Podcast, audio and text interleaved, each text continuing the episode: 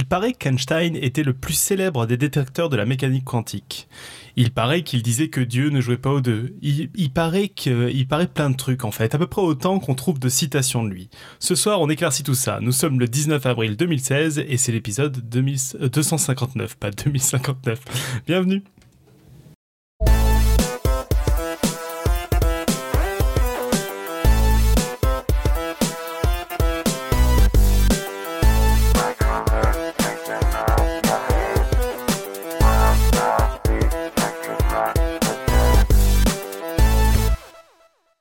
Salut à tous donc euh, bah, ce soir, un tour de table extrêmement restreint d'un point de vue personne, mais extrêmement étendu d'un point de vue géographique, vu qu'on a Johan depuis Baltimore. Salut Johan. Salut. Et moi-même depuis Paris. Voilà, voilà. Et au sommaire de l'émission, donc un dossier de Johan sur, euh, en fait, un quiz. Tu nous fais une réponse au quiz d'une heure. Exactement. sur euh, est-ce que Einstein était un détracteur de la mécanique quantique, info ou un tox, quoi? Et puis c'est à peu près tout. Il y aura même pas, il y aura une quote quand même. Il y aura même pas de. Ah, il y aura plus qu'une quote. C'est Einstein quand même. J'ai prévu le. c'est vrai. Et il y aura par contre le quiz sur la quote à la fin. il y aura par contre sans doute pas de pitch parce qu'a priori les deux prochaines semaines, euh, euh, soit on reviendra en direct, vous diffuser des émissions qu'on a fait mais qu'on a qu'on n'a pas diffusé parce que c'était en live et tout comme les œufs. Soit il y aura des surprises mais on, ne le sait pas encore donc on n'annonce rien. Voilà voilà. Bah sur ce, je pense que Johan, c'est à toi. Merci. Euh, donc voilà, une émission en forme de quiz aujourd'hui sur Einstein et la mécanique quantique. Et puis euh, bah, plusieurs questions, parce que c'est vrai que moi aussi je me posais ces questions-là. Je n'étais pas super clair en fait avec euh, l'héritage d'Einstein vis-à-vis de, la physique. Voilà. L'idée de l'épisode est venue après avoir lu sur un groupe Facebook une énième fois, c'était pas la première fois que je lisais un truc comme ça, Einstein ne, ne croyait pas à la physique quantique, ou Einstein avait tout faux sur la physique quantique. Et, et c'est vrai que moi-même d'ailleurs, et je pense que beaucoup de gens, j'ai longtemps imaginé Einstein comme une sorte de physicien principalement à l'origine de la relativité, euh, donc euh, restreinte et générale. Bah surtout que c'est un peu la même époque, donc on a un peu l'impression que c'était un peu une théorie concurrente qui pourrait lui, lui faire peur. Quoi. pas concurrente, mais c'était ah ouais, c'est ça, un peu soit l'un soit l'autre, et que lui il est plutôt restreinte, et que finalement il s'est un peu intéressé à la quantique, mais que c'était pas son truc. Et en fait, c'est quand même une accusation assez grave parce qu'il faut bien admettre qu'au moment de son exposé, là, donc au début du XXe siècle, la relativité, même si on la suppose juste, ce qui n'était pas le cas à l'époque, il y a beaucoup de gens qui, trouvaient que c'était pas très juste, elle apparaît quand même très compliquée mathématiquement et ne donne qu'exceptionnellement des résultats avec des différences significatives avec ceux obtenus par la théorie euh, newtonienne.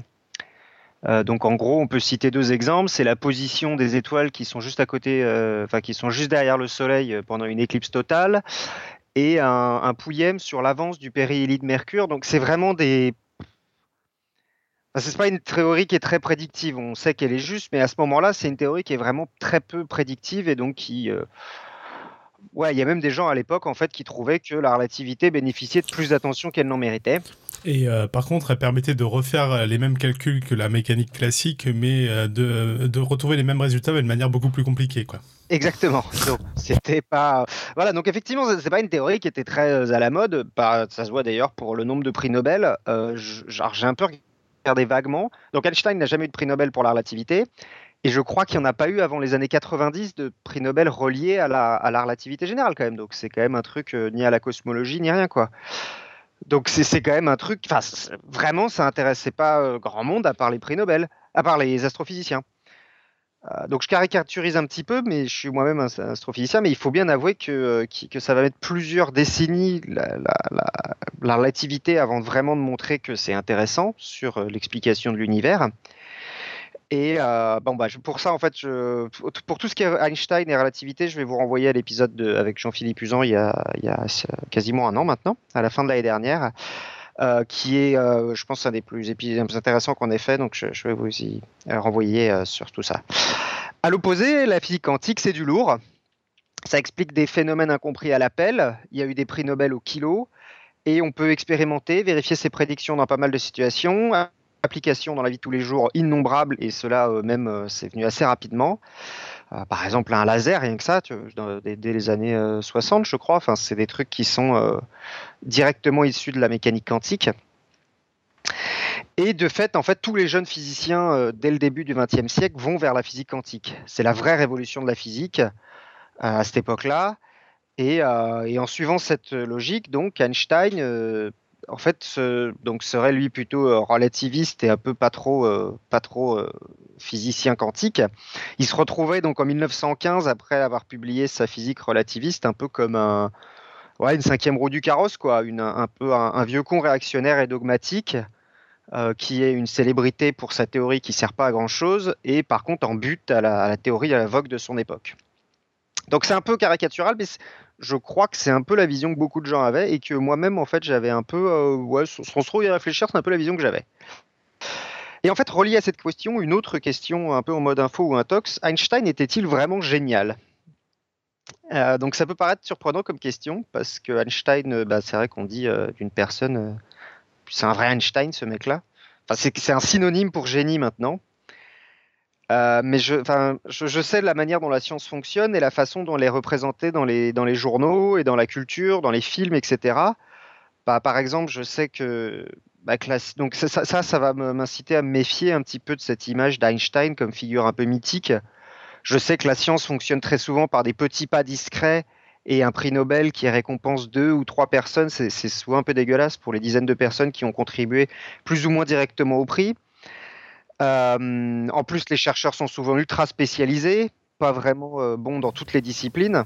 Sachant que je, modérerai un peu ce que tu dis, parce que ça dépend des domaines. Tu as quand même des domaines où tu as, des, des toutes petites équipes qui, ou même des personnes seules qui peuvent être, euh, qui peuvent être récompensées et où c'est pas étonnant. Enfin, en maths, ça se voit beaucoup. En fait, tu as des gens qui ah, travaillent pas à des tonnes. En physique, justement. ouais, mais après, en physique très théorique, tu vois, enfin, les, euh, Je suis d'accord, physique très théorique, ça peut un peu changer, mais il y a. Enfin, en, en, tout cas, ce que je veux dire, c'est que euh, cette image du scientifique qui trouve tout tout seul et qui est super bon dans toutes les disciplines, c'est une image qu'on a vachement dans les films, dans les, et même qu'ils aiment bien nous faire passer dans les journaux. Après, c'est un Einstein qui a redémontré euh, telle théorie à 17 ans, etc ah, je sais pas, dans, tous les films de science-fiction, tu as un mec qui est super doué en physique quantique, en astronomie et en, et en génétique, quoi. Et on sait bien que c'est pas comme ça que ça marche, que souvent les mecs, ils sont très bons dans leur petit domaine particulier, mais qui, s'ils essaient de se mettre à côté, au, mieux, ils vont, vont pas casser des briques, au pire, ils vont dire des grosses conneries. Voilà. Donc, pour moi, c'est vrai qu'on a tendance à dire que Einstein est un peu un génie toute discipline. Euh, bah voilà, je me suis demandé du coup est-ce que c'était vrai ou pas quoi. donc ça faisait partie des questions que je vais répondre ce soir. Voilà. Euh, voilà. Donc ce soir, voilà, euh, épisode sur Einstein et son rapport à la physique quantique. Donc juste pour rappeler, je suis pas un expert en physique quantique. Donc contrairement à d'habitude où je parle de sujets d'astrophysique que je connais assez bien, je suis pas un expert qui parle de son travail ce soir. Je suis plutôt quelqu'un d'intéressé qui parle de physique quantique, au même titre que beaucoup de vulgarisateurs. Mais donc ça veut dire que si vous voyez une boulette dans le dossier, n'hésitez pas à me le faire remarquer dans les, dans les, dans le, dans, par mail ou dans les commentaires. Euh, je vais parler de deux points spécifiques. Euh, donc sur ce rapport entre Einstein et la, physique quantique. Dans un premier temps, son article de 1905 sur l'effet photoélectrique, euh, qui est, comme on va le voir, quasiment à l'origine de la physique quantique. Puis ensuite, le grand débat qui oppose Einstein à d'autres, dont Bohr et Heisenberg, et que je vais résumer rapidement pour m'apesantir sur le paradoxe EPR qu'il va proposer en 1935. Donc deux dates séparées de 30 ans, qui pour moi résument bien l'apport énorme de, Einstein à la physique quantique. Hum, donc je vais parler de deux points spécifiques. Dans un premier temps, son article de 1905, où, donc, sur l'effet photoélectrique, euh, donc qui est quasiment à l'origine de la physique quantique, et puis ensuite du grand débat qui oppose Einstein à d'autres, comme Bohr et Heisenberg, ce qu'on va appeler l'école de Copenhague, et que je vais résumer rapidement, et pour finir, donc m'apesantir sur le paradoxe EPR, donc en expliquant pourquoi, enfin qu'est-ce que c'est que ce paradoxe, qui est d'ailleurs pas vraiment un paradoxe. Au pastis Ricard, c'est ça Au pastis Ricard, exactement. Mais j'aime pas la notion de paradoxe parce que pour moi c'est pas un paradoxe, c'est une démonstration par l'absurde. Mais euh, donc voilà, bon on va y venir. Euh, et Einstein donc a bien sûr contribué sans aucun doute à, d'autres formes de la mécanique quantique entre temps, entre ces deux papiers donc de 1905 euh, et de 1935, euh, mais je ne vais pas trop en parler aujourd'hui. Donc à la fin du 19e siècle, tout va plutôt bien chez les physiciens. Donc on a une théorie de la mécanique de newtonienne qui marche bien, on a une théorie électromagnétique de Maxwell qui marche bien aussi. Et euh, les théories que l'on a à l'époque permettent d'expliquer en gros la majorité du monde, euh, entre guillemets, à taille humaine, c'est-à-dire le monde qui est ni trop grand, ni trop petit, ni trop rapide, ni trop énergétique. Euh, je voudrais maintenant corriger quand même une grave injustice, parce qu'on entend trop souvent en particulier dans plusieurs épisodes d'Y penser, que c'est que Kelvin a dit une quelconque phrase disant que la physique, était finie à la fin du 19e siècle et qu'il ne restait que deux petits nuages dans le ciel bleu. Donc Lord Kelvin a bien euh, a bien prononcé un discours le 27 avril 1900, intitulé 19th Century Clouds over the Dynamical Theory of Heat and Light, qui pourrait se traduire par les nuages du 19e siècle sur la théorie dynamique de la chaleur et de la lumière. Mais en fait, il va pas particulièrement euh, minimiser, il va pas dire que c'est des, petits nuages blancs dans un ciel radieux, comme beaucoup de gens le disent. Il va en fait vraiment euh, je trouve, euh, pointer vers les trous de la, physique euh, du 19e siècle, avec plutôt pas mal de perspicacité, parce que comme on va le voir, ce qui fait rire les gens, c'est que c'est effectivement deux principaux, ces deux nuages sont deux trucs qui vont cacher deux trucs énormes. L'un va cacher la relativité et l'autre va cacher la physique quantique, en gros. Euh, mais donc ce que je, bah, ce que ce qui ce qui dit, c'est qu'il aurait pu prendre un autre problème qui se serait avéré juste une petite erreur de calcul ou un truc pas très intéressant. Non, il a réussi à pointer deux, des, des, grandes failles de la physique du fin du 19e siècle sans le savoir. Donc, donc pour moi, c'est plutôt un truc assez perspicace. Et donc, euh, on lui reproche de ne pas avoir su prévoir exactement la profondeur des trous qui avait justement une nez de pointé. Et je trouve ça un peu dégueulasse. Mais bon. Le premier nuage, selon lui, est l'expérience de Michelson-Morley donc pour résumer rapidement cette expérience, il s'agissait de savoir si la lumière allait plus vite dans une direction que dans une autre, à cause de la rotation de la Terre, donc du mouvement de la Terre dans l'espace. Ça aurait mis donc à une évidence un mouvement de la Terre par rapport à l'éther, qui était le médium censé porter la lumière à ce moment-là. Et donc leur expérience est un échec, ils n'arrivent pas à mettre en évidence cette différence, la lumière va dans la même direction dans toutes les directions va, va la même vitesse dans toutes les directions. Euh, qu'il semble à la, de, leur, de leur expérience Donc ce premier nuage que je vais laisser là aujourd'hui cache en fait la physique relativiste qu'Einstein va développer justement dans les 15 années suivantes. Le second nuage va faire l'objet de ma première partie car il s'agit de ce qu'on appelle le rayonnement du corps noir. Alors rapidement, donc à la fin du 19e siècle, on a commencé, euh, enfin on avait une théorie qui décrivait euh, la lumière émise par un objet que l'on chauffe. Euh, par exemple, euh, comme un métal par exemple, qui devient d'abord rouge puis blanc. Euh, selon la, température, on le chauffe. On appelle cet effet le rayonnement du corps noir, ce qui est un peu paradoxal, mais vous allez voir pourquoi. Un corps noir, en fait, c'est un concept qui désigne un objet qui absorbe toute la lumière qu'on lui envoie et qui ne réfléchit absolument rien. On devrait s'attendre à ce que cet objet ne produise absolument aucune lumière, et pourtant on voit une lumière qui lui est propre et qui dépend de la température de l'objet. Et en pratique, en fait, tout objet a donc un rayonnement de réflexion auquel s'ajoute un rayonnement de type corps noir. Il n'existe pas de corps noir absolu. Tout, la plupart des objets, si ils vont aussi réfléchir de la lumière. Mais en pratique, les meilleures approximations des corps noirs sont les objets que, euh, où le rayonnement de corps noir est tellement supérieur au rayonnement de réflexion qu'on peut dire qu'en fait, il n'existe qu'un rayonnement de corps noir. Par exemple, les étoiles dans le visible sont des corps noirs en, première approximation. Donc c'est oui, donc les étoiles sont donc c'est assez paradoxal. les étoiles sont des corps noirs. Voilà. Ça veut dire qu'on ne voit que la lumière qu'ils n'émettent que proprement eux et aucune lumière de réflexion. Voilà. Euh, voilà, donc on a réussi à faire des mesures sur ce rayonnement de corps noir, on a fait varier la température de certains objets, on a fait attention de ne pas le confondre avec le rayonnement de réflexion, et puis on a trouvé une belle loi euh, qui donne pour une température donnée le maximum de la lumière qu'il émet et sa position dans le spectre, c'est-à-dire sa couleur. Donc en gros, vous prenez euh, un métal et puis vous le chauffez à telle température, vous observez telle couleur il donne et telle intensité, etc. etc. c'est pour ça, par exemple, qu'une allumette enflammée, à des zones qui sont bleues, euh, les plus chaudes, euh, jusqu'à des zones qui sont euh, jaunes ou rouges, qui sont les zones les plus froides, du gaz enflammé autour. Et si vous vous demandez pourquoi il n'y a pas de vert, vous pouvez aller voir la vidéo de Pourquoi n'y a-t-il pas d'étoiles vertes sur la chaîne Lanterne Cosmique, qui est assez intéressante parce que je m'étais jamais posé la question. Voilà. Et donc, on avait une belle relation expérimentale bien propre, c'était assez bien connu. On savait exactement ce que faisait le corps noir sur, en fonction de la longueur d'onde, euh, en niveau d'intensité, de température, tout ça. C'était une loi qui était bien euh, connue euh, expérimentalement, mais qu'on n'arrivait pas à trouver d'explication physique pour cette loi. donc, d'un côté, on avait la loi de Vince qui marchait bien pour les petites longueurs d'onde, mais qui n'arrivait pas à observer le comportement qu'on a observé pour les grandes longueurs d'onde. Et de l'autre côté, on avait la loi de Rayleigh-Jeans, euh, qui, était, euh, qui, était bien motivée euh, physiquement, qui n'était pas mauvaise pour les grandes longueurs d'onde, mais qui tend vers l'infini lorsque la longueur d'onde tend vers zéro. Donc pour les longueurs d'onde petites, comme l'ultraviolet, ça commence déjà à déconner sérieusement. Donc cette loi devenait très très fausse très vite et donc ne, ne marchait pas. C'est ce qu'on a appelé la catastrophe ultraviolette. et c'est donc sous c'est par ce problème qui paraît très 19e siècle, en fait, que va apparaître en fait la mécanique quantique. Donc en 1900, Planck, euh, en 1900, Planck trouve empiriquement une loi qui fonctionne Parce que ça fait ça fait un nouveau nom d'année en 1900 Planck. 1900 Planck. à Einstein 2. Donc l'année 1900 Planck, euh, il a trouvé une relation euh, empirique donc qui, qui, marche, qui fonctionne bien. Donc c'était 1 sur lambda 4 avec d'autres des exponentielles, etc. Donc il a trouvé, mais maintenant il donc c'est ce qu'on appelait la loi de Planck et qui est plus complexe que les deux autres. Mais une fois qu'il avait cette loi empirique, ça suffisait pas. Il fallait qu'il arrive à comprendre pourquoi est-ce que un corps noir se comportait de cette façon-là. Donc il arrive à trouver une explication physique derrière.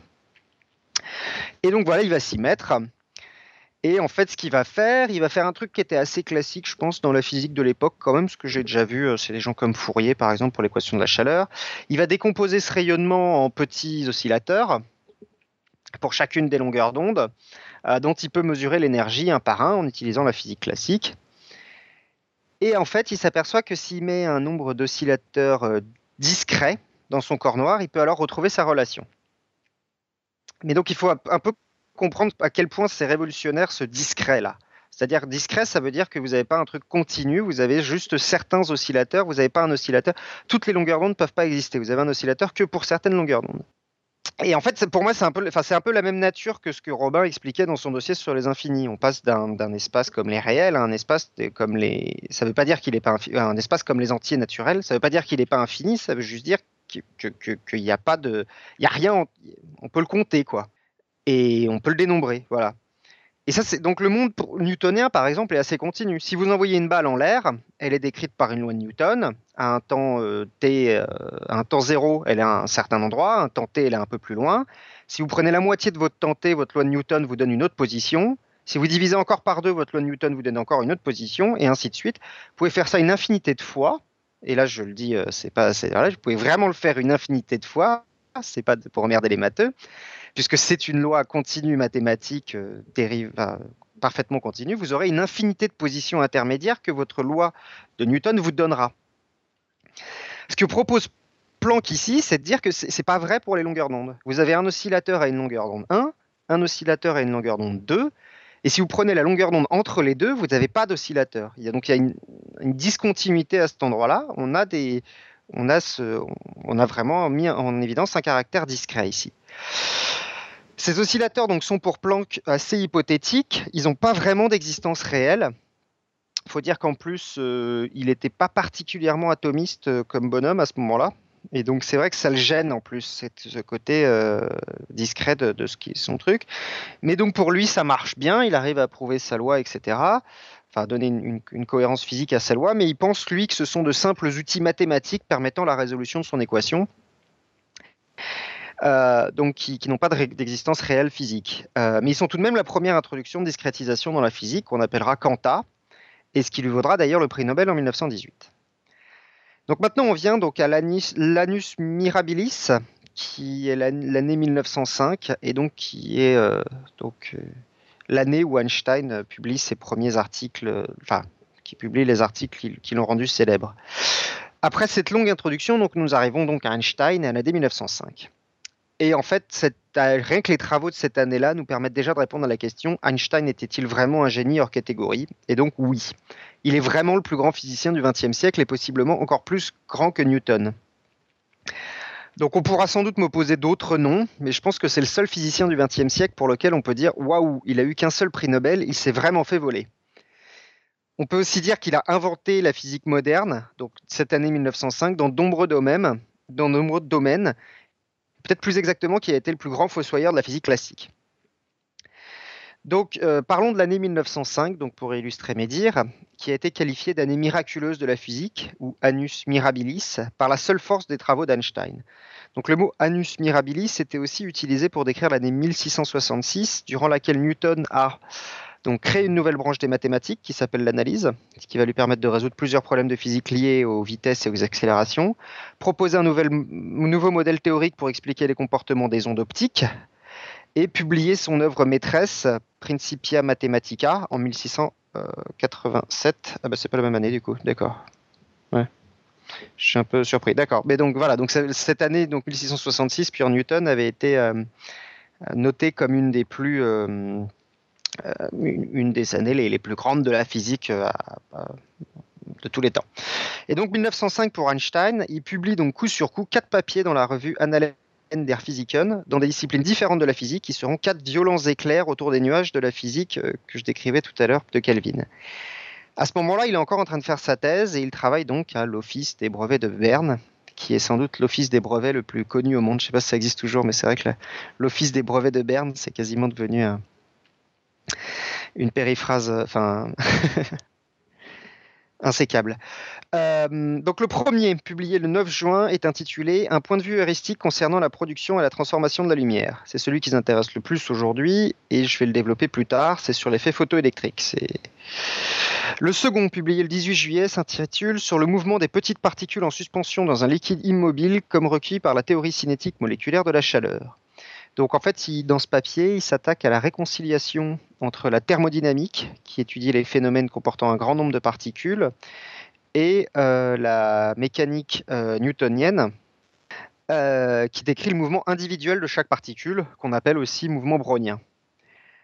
Et en fait, donc avant le, donc avant donc c'est ce qu'on appelle donc c'est son article sur le mouvement brownien. Et en fait, avant la publication de cet article, les atomes étaient en étaient reconnus comme un concept utile, mais leur existence réelle était débattue entre les, par les physiciens et les chimistes. Et donc le travail d'Einstein dans cet article-là va permettre de, donner beaucoup plus de, convaincre beaucoup plus de gens de la réalité de l'atome. Voilà, donc bah bon, bref, le mouvement brownien, ça mériterait qu'on en parle une autre fois, mais donc c'est pas le sujet d'aujourd'hui. Le troisième article publié le 26 septembre s'intitule De l'électrodynamique des corps en mouvement et il traite de ce qui sera plus tard connu sous le nom de relativité restreinte et qui va donc amorcer sa réflexion qui aboutira euh, dix ans plus tard, en 1915, à la relativité générale. Je ne reviens pas dessus et je vous renvoie à, votre, à notre épisode 226 avec Jean-Philippe Usan sur la relativité générale. Si vous ne l'avez pas encore écouté, foncez, c'est un des meilleurs qu'on ait fait en physique, je trouve, euh, sur Podcast Science. Et c'est notre plus écouté, je crois aussi d'ailleurs. Enfin, de très loin même. De très loin, ouais, je crois qu'on a peut-être. Mais c'est à cause des gens qui l'ont écouté six fois. J'avoue, je l'ai écouté deux fois. C'est le seul que j'ai écouté deux fois aussi, mais c'est vraiment, ça, ça, donne envie parce que c'est compréhensible quasi. On sent que si on réécoute encore une fois. C'est une synthèse incroyable de, de tout plein d'idées en fait. C'est pour ça qu'ils se réécoutent parce qu'il y a, y a plein de choses qu'on capte. En fait, oh, c'est ce qu'on avait dit à la fin de la saison, c'est qu'en plus, c'est un peu un bonus pour les gens qui nous écoutent régulièrement parce qu'ils se bonifient si vous avez écouté d'autres sujets parce que vous comprenez encore mieux de certaines choses dont ils parlaient, etc. Quoi. Je vais, y faire pas mal de références d'ailleurs, enfin, pas aux idées qu'il introduisait, pas, spécifiquement à, ce truc-là, mais un peu, moi, il m'a marqué en tout cas, bon, pour la façon dont je vois la physique. Et enfin, donc, le dernier article publié le 21 novembre, qui s'intitule L'inertie d'un corps dépend-elle de l'énergie qu'il contient, et qui, comme le titre peut vous le laisser présager, il introduit le concept d'équivalence entre masse et énergie, relié par la célèbre formule E égale mc2. Là encore, je vous laisse sur votre faim, mais ça mériterait un épisode de podcast entier. Et certains ajoutent à ces quatre papiers de l'année euh, miraculeuse sa thèse qui sortira seulement en 1906, donc l'année suivante, où il explique comment déterminer le nombre d'Avogadro et la taille des molécules. Voilà. Donc rien que pour ces articles qu'il a publiés cette année-là, avant même sa thèse, Einstein aurait pu espérer au moins deux prix Nobel, au moins pour bah, celui qu'il a reçu pour l'effet photoélectrique et, euh, et, un pour la relativité et, euh, et, peut être considéré comme le plus grand physicien du XXIe siècle. Mais il va continuer à développer dans les années suivantes la théorie de la relativité générale. Euh, mais en fait, dans le cadre de cet épisode, donc on va faire donc une grosse ellipse parce que non, donc on va commencer par décrire donc le, prix Nobel de 1921, donc sur l'effet photoélectrique, donc qui était sur son premier article. Donc l'effet photoélectrique.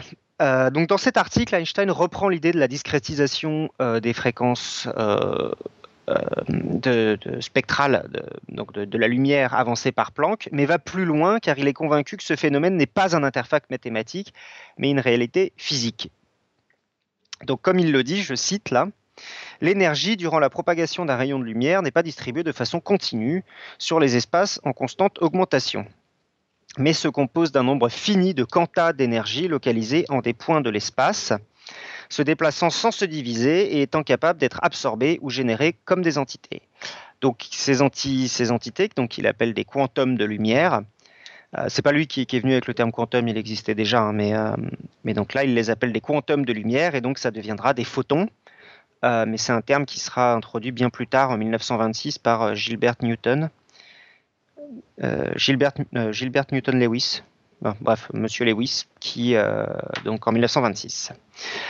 En utilisant cette idée, il peut alors expliquer donc l'effet photoélectrique, qui était un phénomène observé à l'époque, selon lequel un courant, euh, donc un mouvement de photons, pouvait être généré par une exposition lumineuse.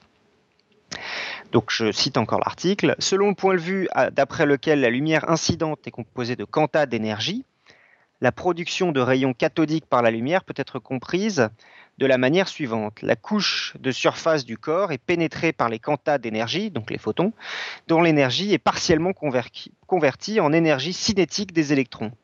La conception la plus simple est qu'un quantum de lumière transforme toute son énergie à un électron unique.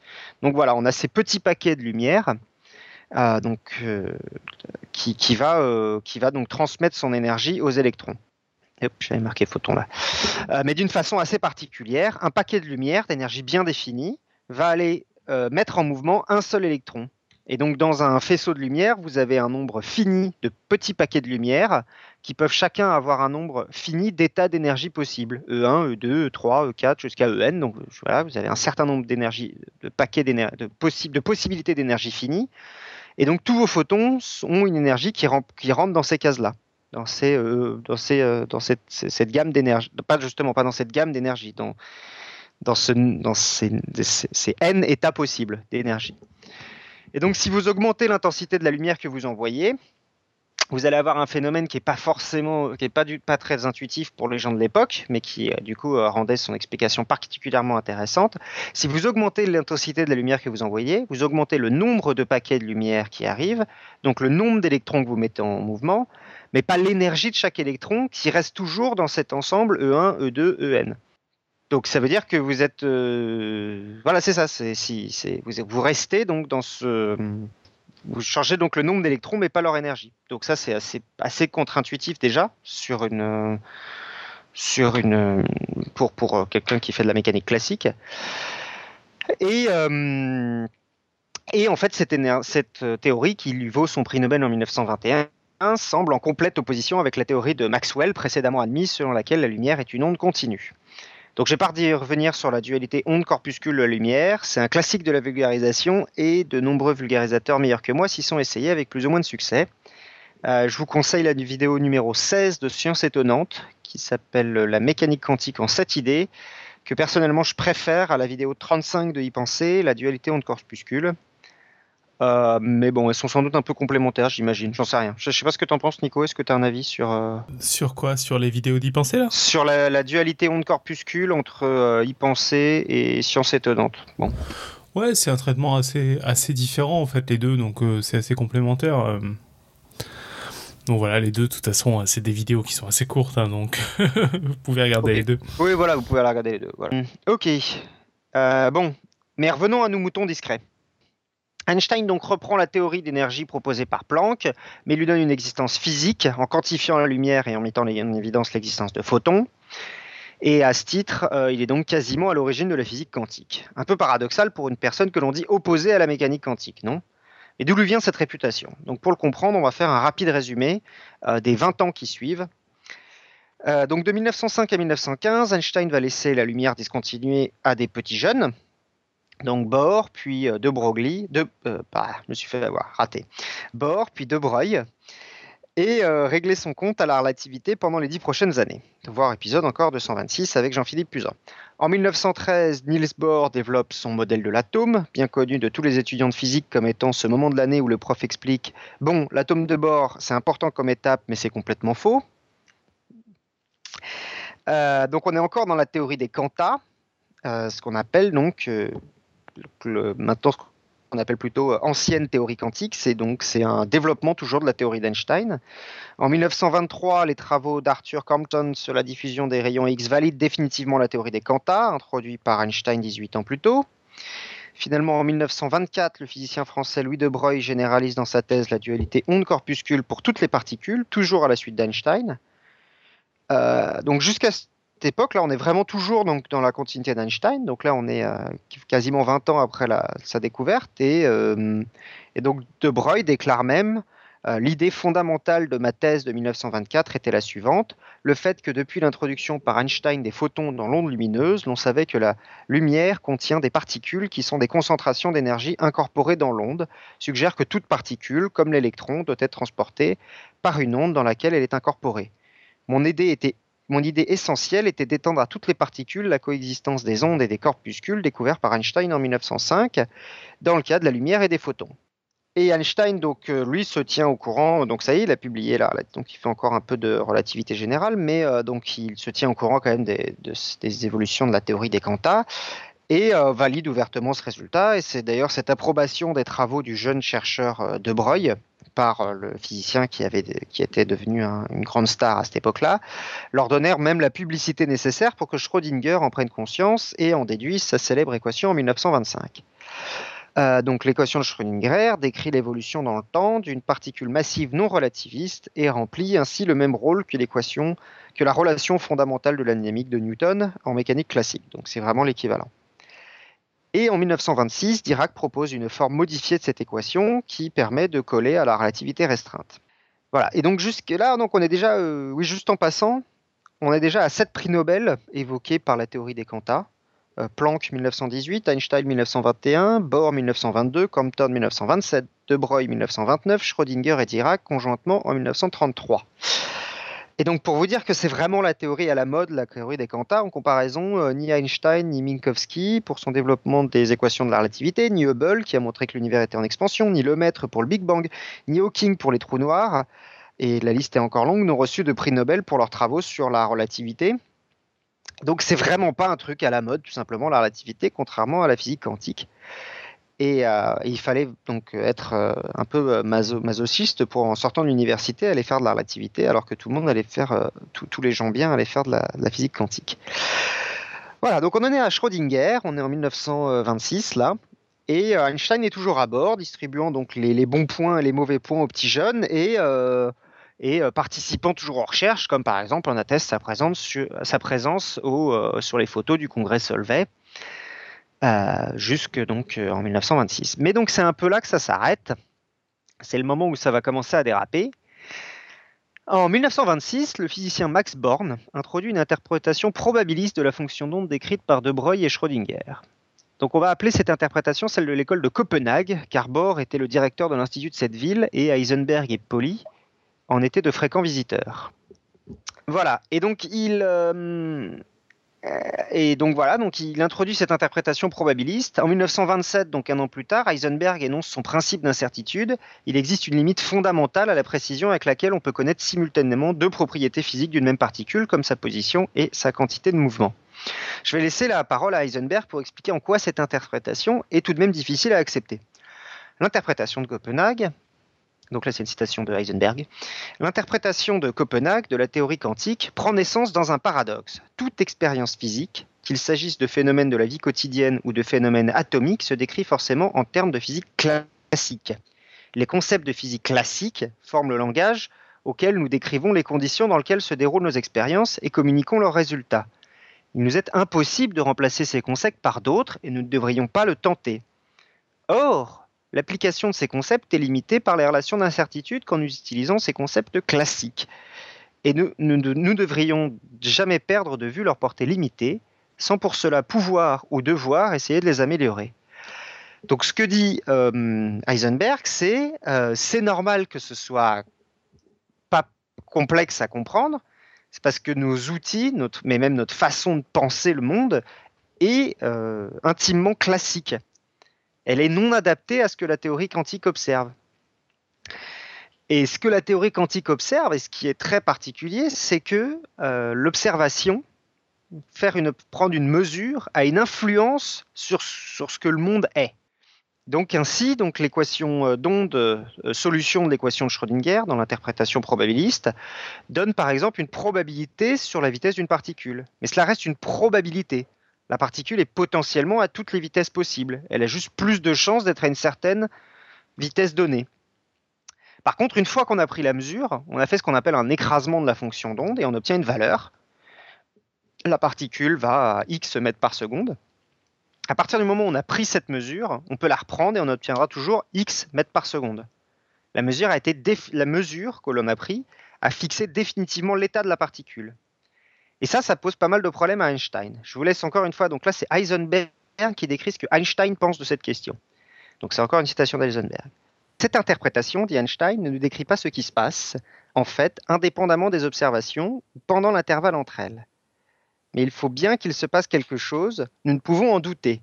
Le physicien doit postuler qu'il étudie un monde qu'il n'a pas fabriqué lui-même et qui est présent, essentiellement inchangé, si le scientifique est lui-même absent. Et donc cette phrase résume bien, je pense, ce qu'Einstein pense et ce que beaucoup de physiciens à l'époque pensent, ce qui est très perturbant, c'est qu'il existe un monde en dehors de la personne qui prend la mesure. C'est pas la personne qui, c'est pas le physicien, c'est pas la personne qui prend la mesure qui crée le monde lui-même. Et l'interprétation de Copenhague, elle dit le contraire. Il existe tout simple, l'état de la particule avant la mesure n'existe pas. La particule n'a pas d'état avant d'avoir la mesure. Une fois que vous avez pris la mesure, elle a un état. Avant, elle n'a pas d'état. parce que ce qu'il faut comprendre, moi, pendant longtemps, quand j'ai découvert la mécanique quantique, je croyais que c'était une une approximation en fait que c'était un peu un aveu d'échec de la physique qui disait grosso modo on pourra jamais tout savoir précisément donc on met des probabilités autour euh, de manière à modéliser le fait qu'on comprend rien qu'on a des imprécisions de mesure. Mais ce qu'il faut bien comprendre on avait parlé un peu quand on parlait d'intrication quantique c'est que euh, il y a vraiment tous ces états qui sont intrinsèquement possibles même avec un outil de mesure parfait. Il aurait au hasard des états comme ça qui prendraient l'un ou l'autre euh, avec une certaine probabilité. Et donc, ce que ça veut dire, c'est qu'avant de prendre la mesure, il n'y a pas un état donné. Il y a, enfin, la particule n'a pas d'état. C'est ça qui est dingue, c'est que et du coup, il y a même des gens qui ont poussé le truc plus loin en disant même que la particule n'existe tout simplement pas avant la mesure. Elle n'a pas d'existence propre. Ce qui lui donne une existence propre, c'est la mesure. Et donc en fait, si on pousse le truc euh, au final, hein, enfin c'est une interprétation tout à fait acceptée par les physiciens, c'est qu'en fait, il n'y aurait pas de monde objectif, seulement l'écran que notre mesure projette sur lui. Et moi, c'est un truc qui va assez à l'encontre de ce que je pense de la physique, c'est-à-dire qu'il y a un monde qui existe, et nous, on en voit ce que, nos mesures nous en donnent, c'est-à-dire une sorte d'écran qu'on plaque dessus. Ce que dit l'interprétation de Copenhague, si on la pousse au bout, c'est que, le monde objectif n'existe pas. Il n'existe que l'écran qu'on projette sur lui. Tu, tu, me contredis si je dis une bêtise, mais j'ai l'impression que ces deux visions se, se réconcilie en fait quand justement on passe à l'échelle. Parce que quand on passe à l'échelle il y a tellement d'observateurs que finalement le monde euh, a très peu de a très comportements quantiques comme ça. C'est-à-dire de choses qui qui ne prennent un état que quand on les observe. Parce que toutes les observations sont déjà faites en permanence par tout ce qui nous entoure quoi. Je pense pas que ce soit un niveau de non non c'est parce que finalement cette histoire de, nombre d'observateurs a pas de sens parce que tu peux te mettre par exemple dans un endroit de l'univers où tu n'as aucun observateur et tu auras quand même à l'échelle macroscopique peu d'effets quantiques. C'est juste que euh, cet effet d'un de, de cette interprétation euh, de ah bah, ça se voit assez bien par exemple dans le principe d'incertitude de, de euh, d'Eisenberg, cette incertitude sur la vitesse et la, hum, et la position, en fait, euh, s'écrase si tu prends un truc qui a une masse énorme. Ça tend vers zéro l'incertitude sur les deux. Et du coup, bah, quand tu as une échelle macroscopique, quand tu es grand, en fait, il n'y a plus d'effet quantique. Mais pour moi, ça n'a rien à voir avec le fait qu'il y, ait un, observateur ou pas. Parce que tu peux te placer dans un. Avec un observateur quand même, tu n'aurais toujours pas d'effet quantique à l'échelle macroscopique, sans observateur. Et après, bah, ça sera pour un autre sujet, mais moi, ce qui m'a toujours perturbé dans ces choses-là, c'est la notion d'observateur, c'est-à-dire, est-ce que ça veut dire que le monde n'existe que s'il y a quelqu'un, qu'il y a une conscience autour qui observe? C'est ce que dit l'interprétation de Copenhague poussée à son paroxysme, et c'est ce que pensent certains physiciens, oui. Ouais. Allô? Mais euh, voilà, mais, je, je, pas parce qu'on pourrait en parler des heures, c'est pour ça, je pense que... On pourra en parler des heures. C'est pas d'ailleurs trop... Enfin, si, c'est le point qui gêne Einstein, mais ça, on, va pas partir trop dans cette direction-là après. Euh, mais euh, donc voilà. Mais donc, donc, et donc il faut le dire tout de suite, maintenant, ça y est, disons-le, l'interprétation de Copenhague est aujourd'hui admise quasiment unanimement par les physiciens. Euh, donc l'interprétation probabiliste de la mécanique quantique. Et donc ça y est, bon donc là on peut répondre à la question. Peut-être déjà, euh, oui, Einstein n'avait rien compris à la physique quantique, donc ça y est. En 1927, à 52 ans, Einstein est définitivement catégorisé comme le vieux con de la physique quantique, plus de 20 ans après qu'il l'ait lui-même créé. Et donc, euh, bah, ses détracteurs ont raison, il est dogmatique, rouillé, aussi incapable d'accepter la théorie des jeunes que votre grand-mère d'apprendre à se servir de Snapchat.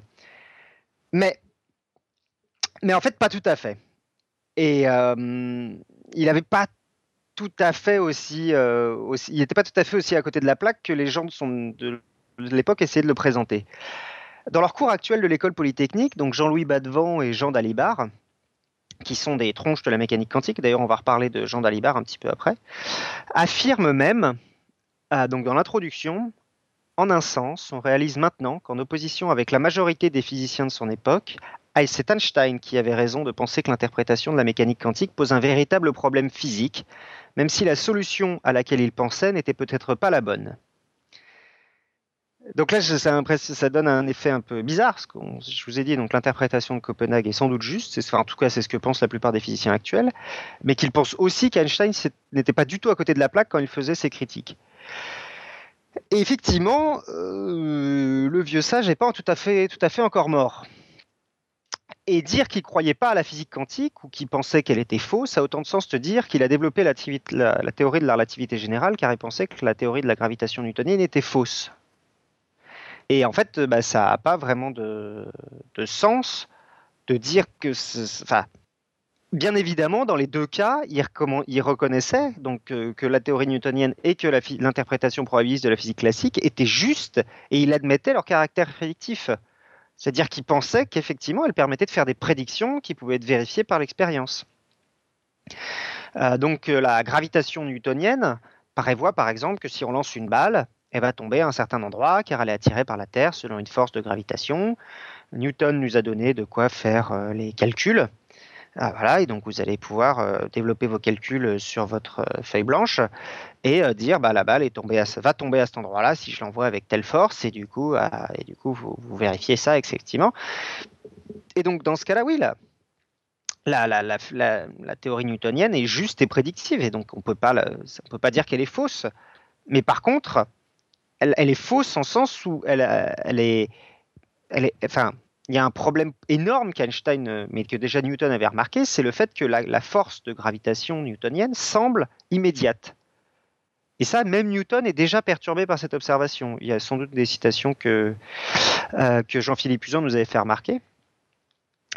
Donc, il n'y a pas besoin de relativité restreinte, de vitesse de la lumière, etc., de, de, vitesse maximale autorisée pour savoir que, que, action immédiate, ça fait tiquer n'importe quel physicien.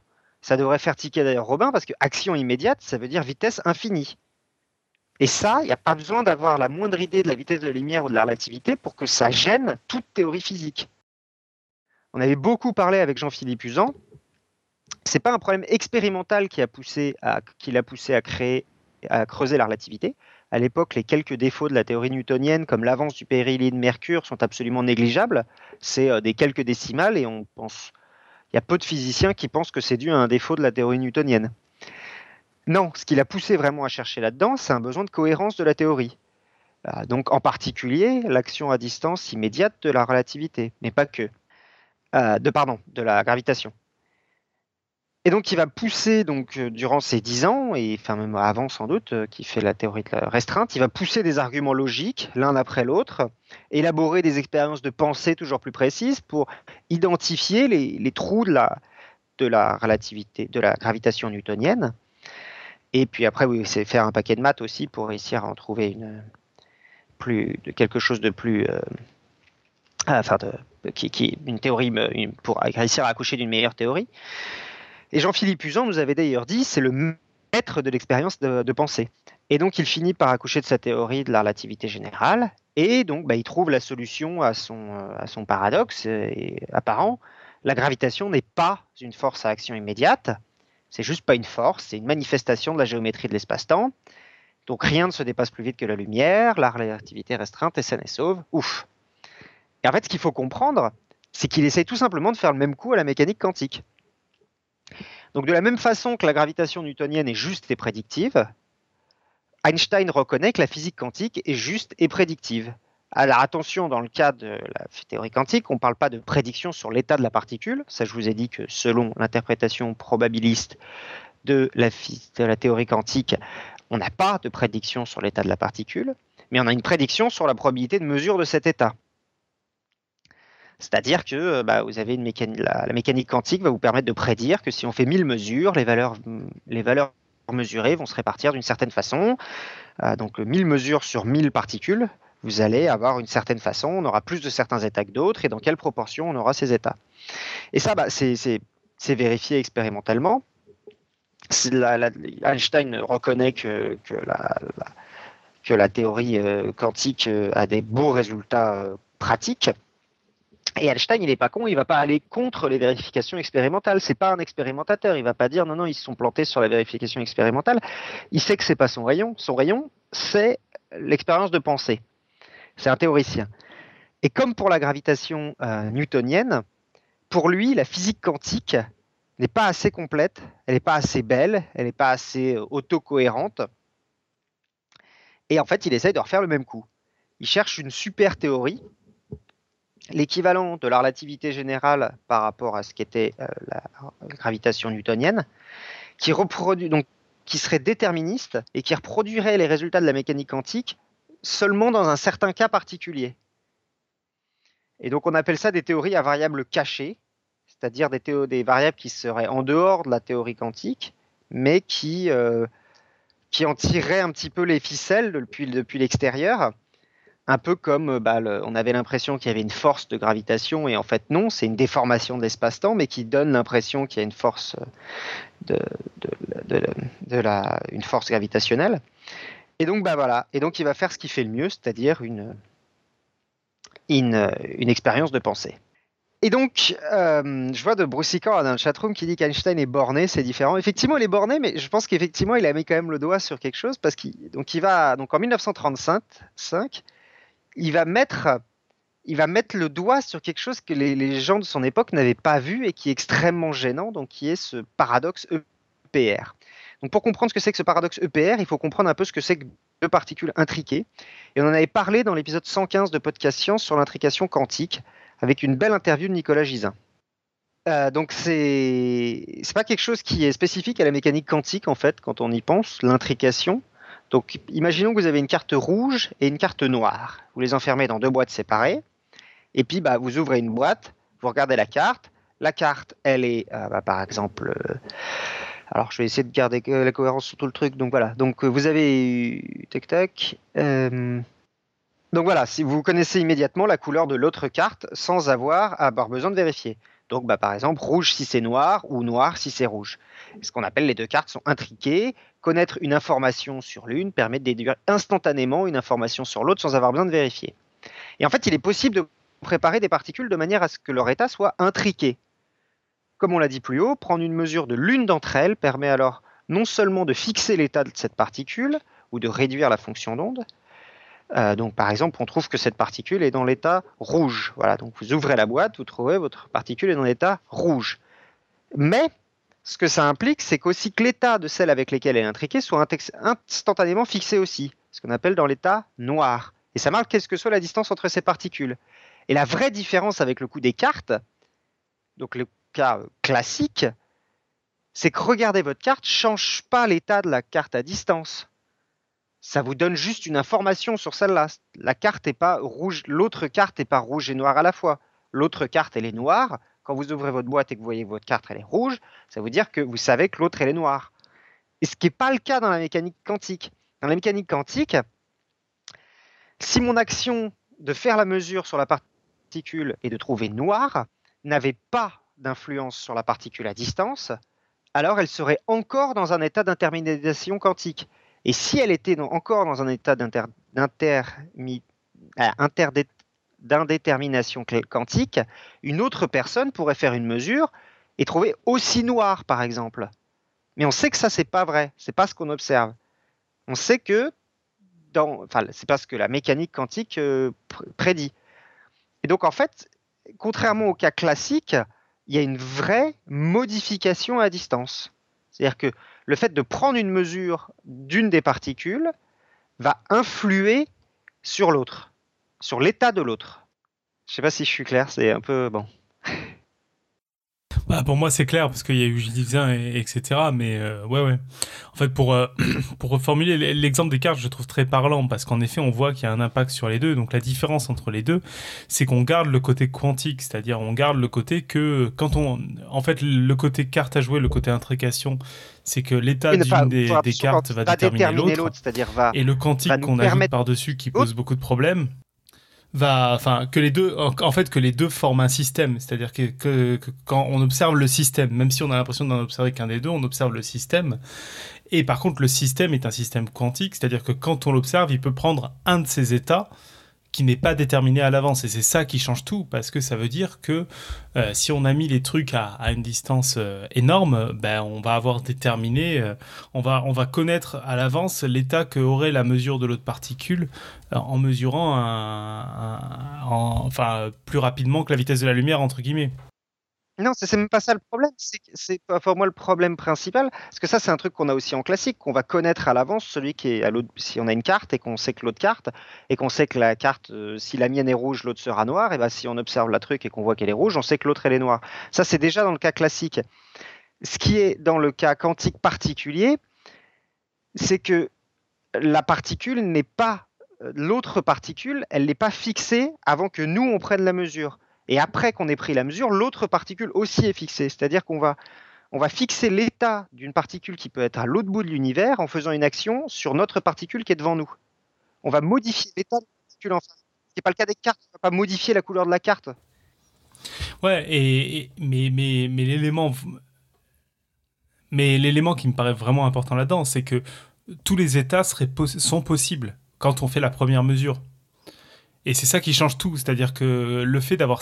En fait, l'arnaque quand on, est en, pas quantique avec les cartes à jouer, c'est que tout a été décidé au moment où on a mis les cartes dans les enveloppes. Alors certes, on n'a pas regardé, on a joué le jeu, mais en fait, tout était décidé dès ce moment-là. Dans la mécanique quantique, tout s'est décidé au moment où l'observation a été faite, donc beaucoup plus tard que le moment où les particules ont été séparées. Et donc ça introduit ce qu'on n'a pas dans le cas classique, on n'a pas d'effet à distance, parce qu'effectivement, comme tu dis, ce qui s'est décidé, c'est que le moment où les cartes étaient encore euh, mélangées, donc euh, ensemble toutes les deux. Par contre, dans le cas quantique, on a un effet à distance. Si vous mettez vos deux boîtes à un bout chacun de l'univers, vous allez avoir quelque chose qui va se passer instantanément entre le moment euh, entre le moment où vous ouvrez votre première boîte, il va avoir un effet instantané sur la particule à l'autre bout de l'univers. Et par contre, ce que nous expliquait Gisin, c'est que par contre, ça ne contredit pas le fait que l'information ne peut pas voyager à plus vite que la vitesse de la lumière. Et bah donc on va y venir. on va y venir justement. Et donc voilà, en voyant cet état d'intrication quantique, Einstein a vu enfin la possibilité de se faire les Danois, donc l'école de Copenhague. Et donc il va construire une expérience de pensée avec les deux particules intrinsèques. Donc vous les mettez très très très très très loin l'une de l'autre. Donc c'est Einstein, euh, Podensky, Rosenberg. Hein, pardon, à chaque fois, euh, c'est ça. Euh, Podolsky et Rosen, donc euh, par EPR. Euh, donc il a vu enfin la possibilité de se faire de, construire une expérience de pensée.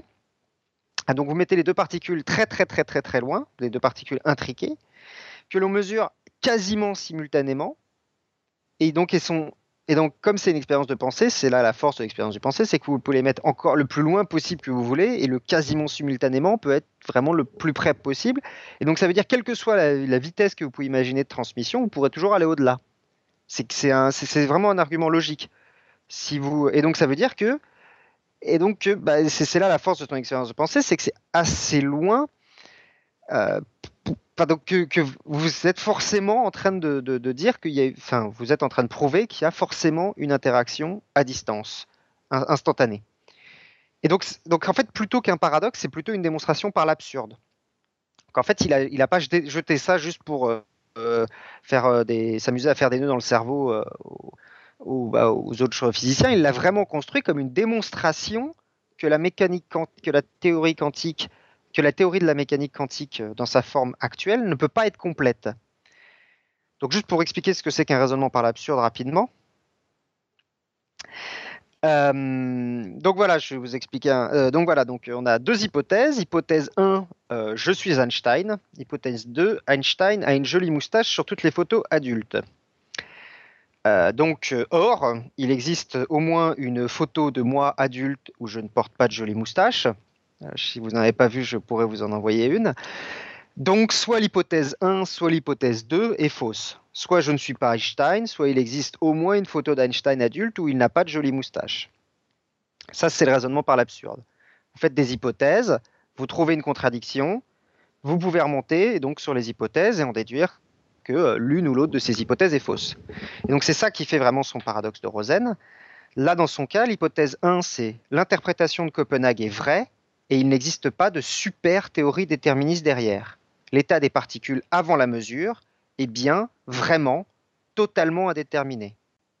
Hypothèse 2, la mesure d'une particule ne peut pas influencer immédiatement une autre particule à l'autre bout de l'univers. Donc l'hypothèse 1, c'est celle qu'Einstein veut prouver fausse.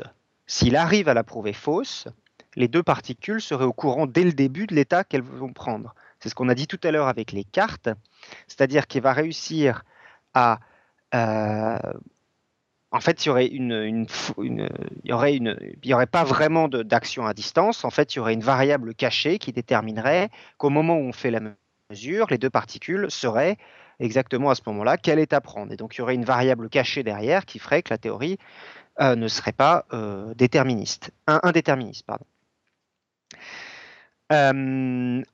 Et donc, euh, donc voilà, et donc ça c'est ce qu'il veut prouver. L'hypothèse 2, c'est ce qu'on appelle en physique le principe de localité. Et le fait qu'il soit, qu'il soit juste est en fait une évidence pour Einstein et pour la plupart des physiciens de l'époque d'ailleurs. Et c'est là où est vraiment son coup de force. En clair, ce principe dit que deux objets éloignés d'une distance très très grande n'ont pas pouvoir avoir d'influence l'un sur l'autre. Un objet ne peut pas être influencé que pour son environnement immédiat, ce que viole la notion d'action instantanée à distance. Et Einstein, comme la plupart des physiciens de son époque d'ailleurs, avait du mal à concevoir un, monde sans ce principe. Donc il semble essentiel pour cette disposition des choses introduites en physique, pardon, c'est une citation d'Einstein là. Il semble essentiel pour cette disposition des choses introduites en physique que ces dernières, à un moment donné, revendiquent une existence indépendante l'une de l'autre, dans la mesure où elles se trouvent dans des régions différentes de l'espace. Sans l'hypothèse de l'existence mutuellement indépendante, donc de l'être ainsi, entre guillemets, des choses séparées spatialement les unes des autres, hypothèse qui se trouve son origine dans la pensée de tous les jours, la pensée physique qui nous est familière, ne serait pas possible. On ne voit pas comment les lois physiques pourraient être formulées et vérifiées sans une telle séparation. Et donc là, c'est un peu donc pour moi, c'est vraiment montrer qu'effectivement, il avait très bien compris ce dont euh, la théorie de la de la euh, théorie quantique. Il dit soit j'ai raison, et votre théorie est incomplète, il existe une théorie à variable cachée, encore à découvrir. Soit j'ai tort, mais j'emporte avec moi l'un des principes les plus sacrés de la physique dans ma chute, et l'action instantanée à distance existe. Et c'est ça en fait qu'il dit, c'est que et, qu'en fait, c'est pour ça que je pense que dans le cours de physique, il dit que finalement il avait raison, c'est que les, physiciens de son époque n'avaient pas forcément réalisé à quel point ce qu'ils pensaient était dérangeant. Et jusqu'à sa mort, Einstein est persuadé que cette super théorie était à portée de main et entretient le débat euh, quasi philosophique avec Bohr. Existence d'une super théorie déterministe cachée derrière la mécanique quantique ou violation du principe de localité. Donc j'avoue que je ne suis pas complètement sûr de mon explication du paradoxe EPR. Euh, donc à ce moment-là, euh, les sources que j'ai trouvées, Wikipédia et le cours de Polytechnique, sont un peu différents. je vous le mettrai dans les notes si vous voulez, si vous voulez chercher. C'est page 292.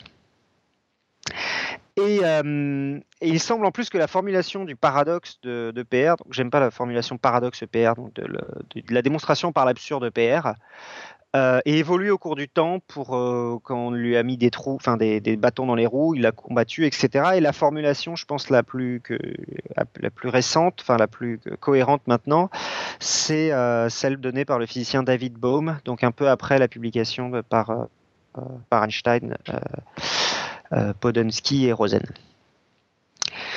Euh, et donc en fait, il y a plutôt trois hypothèses qui pourraient être mises en cause lors des démonstrations par l'absurde. Impossibilité pour un signal de dépasser la vitesse c, donc ça c'est la relativité euh, restreinte. Euh, la mécanique quantique est complète et décrit entièrement la réalité, donc ça c'est l'hypothèse que j'avais dit tout à l'heure, c'est l'interprétation de Copenhague.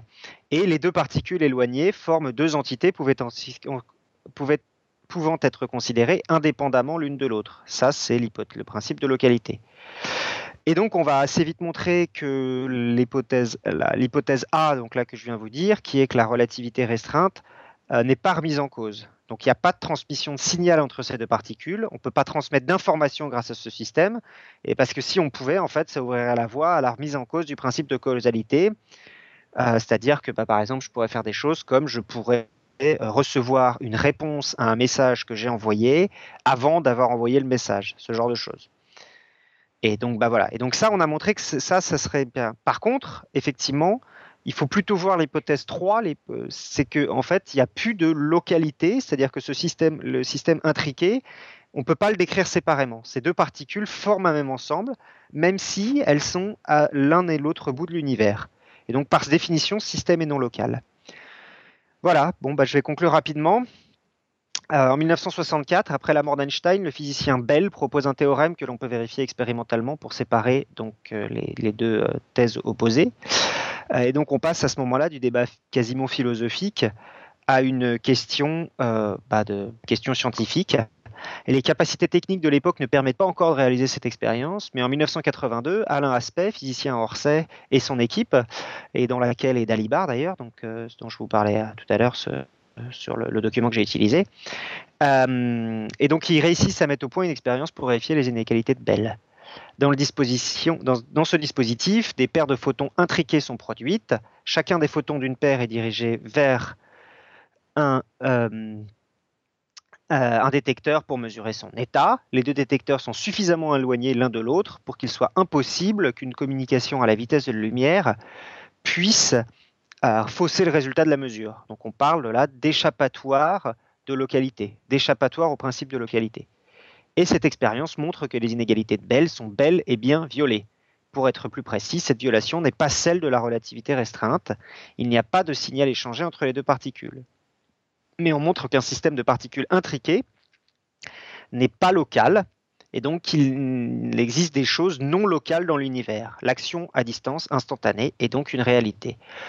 Euh, donc l'expérience d'aspect en fait comporte de légères failles, donc ça j'ai pas particulièrement creusé, mais euh, donc ces, ces, failles ont été plus ou moins corrigées avec plusieurs expériences depuis. Et en 2015, Ronald Hanson et son équipe de l'université de Delft aux Pays-Bas réalisent enfin ce qu'on appelle une expérience de Bell sans faille, c'est-à-dire donc qui, pour la première fois, permet alors de conclure que la localité est définitivement violée. Donc, il a été, euh, ils ont été capables de, montrer qu'effectivement, il n'y avait pas de, localité.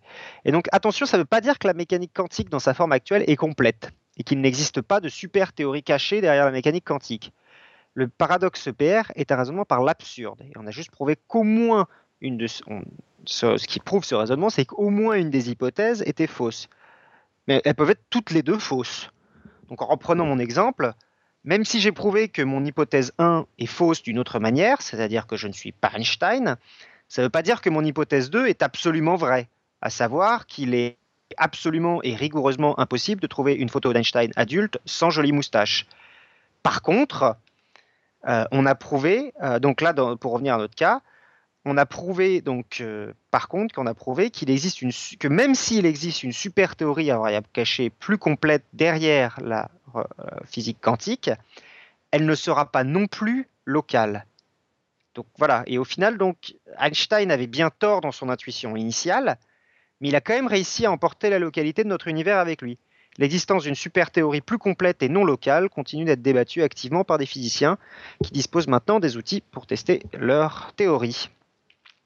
Et je conclus par une citation euh, de John Bell, donc, qui, a amené les, euh, les, inégalités de Bell euh, dont je vous ai parlé dans la dernière partie. Et donc en 1990, il a dit au CERN, il explique le vrai apport d'Einstein à la mécanique quantique en forçant les autres physiciens de son époque à admettre toutes les conséquences désagréables de la complétude de leur jolie théorie. Pour moi, cette citation enterre définitivement le mythe Einstein n'a jamais compris ou accepté la physique quantique. Je cite, L'idée même d'action à distance est très répugnante pour les physiciens. Si j'avais une heure pour le faire, je vous bombarderais de citations de Newton, d'Einstein et de Bohr et de tous les autres grands hommes, vous disant combien il est impensable qu'en, que, en faisant quelque chose ici, nous pouvons changer une situation lointaine. Je pense que les pères fondateurs de la mécanique quantique n'avaient pas tellement besoin des arguments d'Einstein sur la nécessité qu'il n'y ait pas d'action à distance parce qu'ils regardaient ailleurs. L'idée qu'il y ait soit déterminisme, soit action à distance leur était si répugnante qu'ils détournèrent le regard. Eh bien, c'est la tradition, et nous devons apprendre dans la vie parfois à apprendre de nouvelles traditions. Et il se pourrait bien que nous, devrions, que nous devions apprendre non pas tant à accepter l'action à distance, mais à accepter l'insuffisance de pas action à distance. Voilà. Et donc juste pour conclure, bah donc je réponds à mes deux questions info ou intox. Donc Einstein, pour moi, est véritablement euh, le génie multidiscipline que l'on présente souvent. Il a sans aucun doute révolutionné la physique en posant les bases de la physique quantique et inventant quasiment à lui seul la relativité générale. Et en 2015 et 2016, on est encore en train de tester les implications expérimentales de ces théories, par exemple inégalité de Bell et ondes gravitationnelles récemment. Et en plus de ses apports théoriques à ces deux théories, il y a aussi participé à d'autres choses, comme par exemple les condensats de Bose-Einstein qui menèrent à la supraconductivité, qui, valurent un prix Nobel donc aux premières personnes qui ont réussi à le construire en 2011. Et enfin, bah donc le cliché Einstein ne comprenait rien à la mécanique quantique est une grosse bêtise. Peut-être d'ailleurs euh, mis, euh, enfin, ça a été dit et répandu par les gens de l'interprétation de Copenhague qui essayaient de décrédibiliser leur, euh, adversaire ainsi.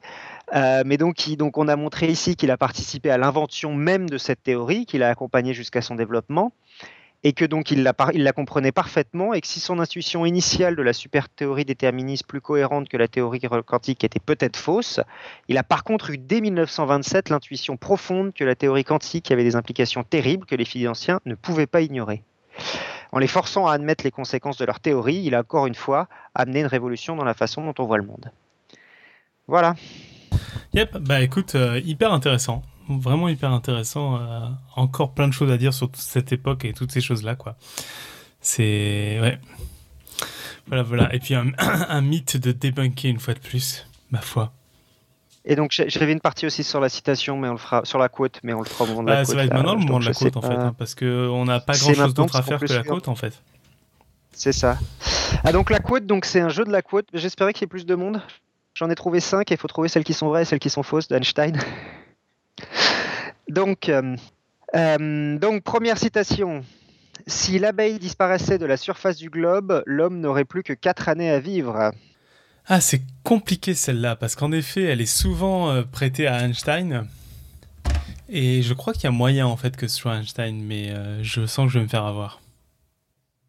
Ah bah Pascal, t'es là ou pas J'ai pif dit c'est tu penses que c'est Einstein ou pas? Mais en fait, du coup, ils disent dans la. Alors. Ah, il y a tout le monde qui dit qu'elle est fausse. Hein. Effectivement, elle est, elle est ah. intox, celle-là. Effectivement, elle était intox. Deuxième citation. Le mal est l'absence de Dieu. Le mal est l'absence de Dieu. Ça, je pense qu'elle est fausse aussi. C'est faux, ça. Elle est fausse aussi, oui. Vous êtes fort. Troisième citation. Ce que vous avez lu sur mes convictions religieuses était un mensonge, bien sûr, un mensonge qui a été respecté, répété systématiquement. Je ne crois pas en un Dieu personnel et je n'ai jamais dit le contraire de cela, je l'ai plutôt exprimé clairement. S'il y a quelque chose en moi qu'on puisse appeler religieux, ce serait alors mon admiration sans borne pour les structures de l'univers, pour autant que notre science puisse le révéler. Ça, je dirais vrai. Ouais, moi aussi, ça me plaît. Alors, elle est plus ou moins vraie, c'est un peu complexe. Elle est tirée d'un livre qui s'appelle euh, Albert Einstein, The Human Side, qui a été écrit par des gens qui étaient très proches de lui, je crois sa secrétaire ou quelque chose comme ça. Donc, on pense qu'elle est sans doute vraie. Après, il n'y a pas d'enregistrement, c'est pas dans ses écrits publiés par lui-même ou dans un enregistrement de lui, mais ça serait quand même peut-être plus. Euh, voilà. Par contre, c'est vrai que c'est rigolo parce que, bon, enfin, on en reparlera un petit peu après. Euh, elle est reprise par des sites athéistes alors qu'il n'était pas particulièrement athéiste non plus. bon, on verra parce que Joe Einstein, euh, on peut faire un épisode dessus aussi. Celle-là, je l'aime beaucoup. L'astrologie est une science en soi illuminatrice. J'ai appris beaucoup grâce à elle et je lui dois beaucoup. Les connaissances géophysiques mettent en relief le pouvoir des étoiles et des planètes sur le destin terrestre. À son tour, en un certain sens, l'astrologie le renforce. Pour moi, c'est une, espèce d'élixir de vie pour l'humanité. intérêt à ce que ce soit vrai, parce que faire une citation comme ça dans Podcast Science, je dois dire. Ce que je trouve hallucinant, c'est qu'il y a quand même des gens qui sérieusement. Bref. qui, qui sérieux... Donc effectivement, elle est fausse, mais il y a quand même des gens qui sérieusement reprennent une citation d'Einstein où il dit que l'astrologie est une science illuminatrice. Et du coup, on a une Bref. qui c'est tous ces trucs-là, c'est des trucs inventés. Euh, L'abeille aussi disparaît du globe. C'est des gens qui ont inventé ça et ça a été repris. Enfin, c'est devenu des légendes urbaines après. Les gens pensent que c'est vrai, mais ils le reprennent sans vérifier. Euh, la cinquième, là, du coup? La seule chose qui interfère avec mon apprentissage est mon éducation. Ça, je pense que c'est faux aussi. Moi, je vais dire vrai. Donc, toi, tu dirais vrai, Pascal? Ouais, respect Ouais. Et bah non, en fait, c'est faux. C'est vrai qu'on on l'entend beaucoup aussi. Et justement, euh, toutes Euh, ces de citations d'Einstein où il a l'air un peu arrogant euh, au sens, enfin, genre, une très connue euh, euh, où il dit si euh, ma théorie marche pas comme prévu, c'est Dieu qui a tort, c'est pas ma théorie qui est fausse, ma théorie est parfaite. C'est des citations qui sont vraies ou pas Euh, bah, je te donne un lien. Le lien, moi, que j'utilise, euh, parce que ça m'arrive souvent de vérifier les citations d'Einstein, c'est le Wikiquote en anglais sur Albert Einstein. Tu peux vérifier dedans. Et du coup, euh, et dedans, tu as une partie euh, les vrais, les sans doute vrais et les fausses. C'est vrai que c'est un peu intriguant. Voilà. euh, Euh, et la euh, dernière, donc euh, la mec euh, qui est euh, le plus adaptée à ce truc-là aujourd'hui. La mécanique quantique est certainement impressionnante, mais une petite voix me dit que ce n'est pas encore le vrai truc. Cette théorie en dit beaucoup, mais ne nous rapproche pas encore des, vraiment des secrets du vieux barbu. Dans tous les cas, j'en suis convaincu, il ne joue pas au dé. Je crois qu'elle est fausse celle-là. La chatroom? Ah. Vrai pour Gpif. Et J'ai pif dit qu'il y a tellement de citations fausses d'Einstein qu'on va finir par douter de son existence. Ah, puis après j'ai pif dit faux. Et ben en fait elle est vraie. Enfin, non, euh, vous la trouverez peut-être pas cette façon-là parce que c'est une traduction anglaise, mais c'est moi qui ai fait la traduction anglaise, mais que j'ai essayé la plus euh, belle, enfin la plus euh, vraie- véridique possible. Mais effectivement c'est dans une lettre à Max Born en 1926. Et ce qui est assez marrant parce qu'effectivement donc le, vieux- le vieux barbu c'est une traduction de moi qu'il dit, il appelle le Old One, donc qui est qui parle de Dieu en parlant de Old One. Et après, il dit effectivement, he does not throw dice. Et donc, c'est dans une lettre à Max Born qu'on a retrouvé. Donc, ça, ça serait vrai. Ok, ok. Très bien. Voilà. Alors, on n'est pas très bon euh, en Einsteinologie. Je voudrais donc euh, je- ouais, il y a un lien de Dr Goulu de, blog de Dr Goulu sur qui s'appelle ce qu'Einstein n'a jamais dit où il prend euh, 20 citations qu'Einstein n'a jamais dit qui est assez marrant. Et je voudrais finir un peu sur la citation d'Einstein euh, avec mon coup de gueule sur les Bogdanov.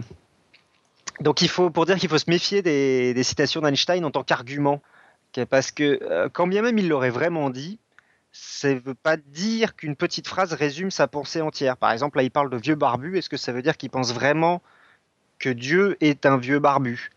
Ou qu'il pensait que Dieu ne joue pas au dé? Est-ce que ça veut dire qu'il pensait vraiment qu'il rejetait la mécanique quantique? Ce qui est un peu plus haut, mais si tu regardes la citation un petit peu plus haut, on s'aperçoit qu'il dit qu'elle est certainement très impressionnante. Donc ça veut dire qu'il y croyait quand même. Et donc, euh, en fait, si on regarde plus large, j'ai l'impression qu'on voit que c'est quand même vachement plus complexe ce que Einstein pense. Enfin, ce qu'une manière générale, les gens pensent. Donc, C'est vrai qu'une citation, c'est difficile de, dire que. bah, si, si quelqu'un vous sort dans un débat scientifique une citation d'Einstein, méfiez-vous. Pour moi, ça le décrédibilise assez. Euh, à part si c'est un extrait d'un papier scientifique dans son contexte, par exemple. Et donc, par exemple, quand les Bogdanov utilisent, utilisent des citations d'Einstein pour vendre leur soupe du créationnisme à la télé, euh, comme il l'a encore fait il y a quelques semaines, euh, je trouve que c'est assez désagréable. Voilà. Et donc pour Einstein et Dieu, je mettrai un épisode dans les notes de l'émission que j'ai trouvé sur le Dieu de type Spinoza, qui serait, euh, d'après euh, ce qu'il a dit, il a dit plusieurs fois que ça serait euh, ce qui se rapprocherait plus de son idée de Dieu. Donc ça serait certainement pas de l'athéisme, parce que c'est marrant parce que par exemple la citation que j'ai citée là sur sur un peu que vous avez vu qui était juste là, ma deuxième je crois ou troisième, est citée par des sites athéistes, alors qu'on peut vraiment pas que je pense considérer qu'Einstein était athéiste, athée pardon. Et hum, Et donc bah voilà, donc il serait plutôt euh, de, de- dieu de Spinoza, même si bon bah c'est un peu complexe. C'est euh, c'est une sorte de, un peu plus que de l'agnostique, une sorte de foi dans la beauté et la cohérence de la nature. Mais Spinoza a quand même été excommunié, donc on est quand même assez loin du catéchisme romain, je pense. Voilà. Et euh, voilà, bah donc c'est pour ça. Et juste pour finir, pour dire que les Bogdanov euh, sont vraiment pas des personnes euh, recommandables pour se permettre de citer Einstein dans un débat créationniste actuel. C'est Ouais. lamentable. Voilà. Ok, ok. Euh, on parle un peu pitch. Alors, euh, il n'y a pas de pitch, euh, donc là, ça va être un peu particulier. D'abord, quand est la prochaine émission avec du contenu original, etc. Johan, tu vas peut-être pouvoir m'aider juste pour ça. J'ai le calendrier sous les yeux, mais je suis pas certain. Ce serait le 17 mai, la prochaine émission en direct, dans trois semaines. Euh, oui, c'est Voilà, dans c'est dans trois semaines. semaines où Stéphanie va venir, euh, va venir nous, nous parler de, de plein de trucs, euh, de, de régime de l'été, qu'est-ce qui se passe quand on maigrit. Euh, voilà, voilà. Bah, écoutez, euh, si on n'a rien d'autre à rajouter, on va vous faire des bises. Et, on va- et- et puis, euh, d'ici la semaine prochaine, que servir la science soit votre joie alors. À ciao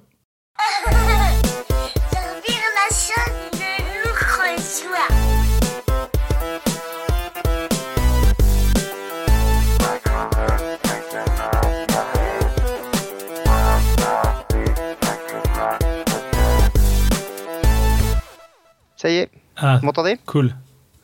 Ouais. Désolé. Mais euh, t- t'avais vu qu'on avait, que ça avait coupé ou pas? Euh, Quelqu'un a fini par me le dire par Facebook. Ah, parce que tu continuais en fait. On avait peur que ce soit ça. Ah ouais, non, ça fait un moment Ah ouais, non, ça a coupé un sacré bout de temps. Je, je l'avais retenu au moment où ça a coupé parce que je pensais que ça allait revenir de suite, mais je sais même plus te dire où ça a coupé. Mais ça a coupé, je Euh, pense, il y a quoi? Il y a 10. L- Ouais, je sais pas. L'état de la particule n'existe pas, d'après Stéphanie à 21 euros. Putain ouais, et, en fait, au début, je croyais que juste ça avait coupé chez toi et tout, donc quand t'essayais de nous joindre. Et puis Stéphanie a soulevé, mais peut-être qu'il est en train de continuer tout seul. Et donc c'était ça. ça fait 10 minutes que je parle tout seul, moi.